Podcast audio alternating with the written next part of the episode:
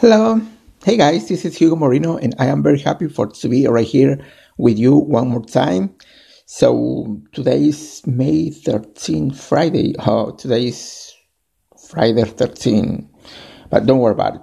I'd like to share with you right now some portion of the Bible and I call this uh, topic He reigns. God reigns actually. And um, I'd like to read some from Psalm for, uh, chapter 47 and verse 8. The Bible says in Psalm chapter 47 and verse 8, it says, God reigns over the nations. God is sitting on his holy throne.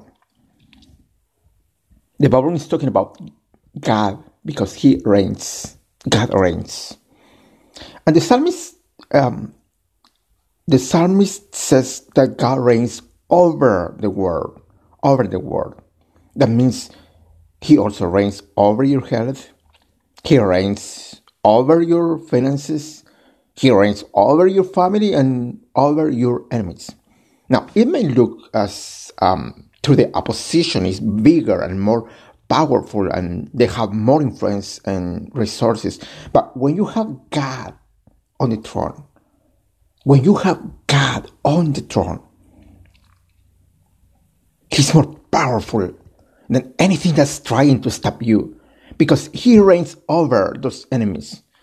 You know, the Bible talks about um, when one angel in the Old Testament defeat an enemy army of a 185,000 soldiers in one night.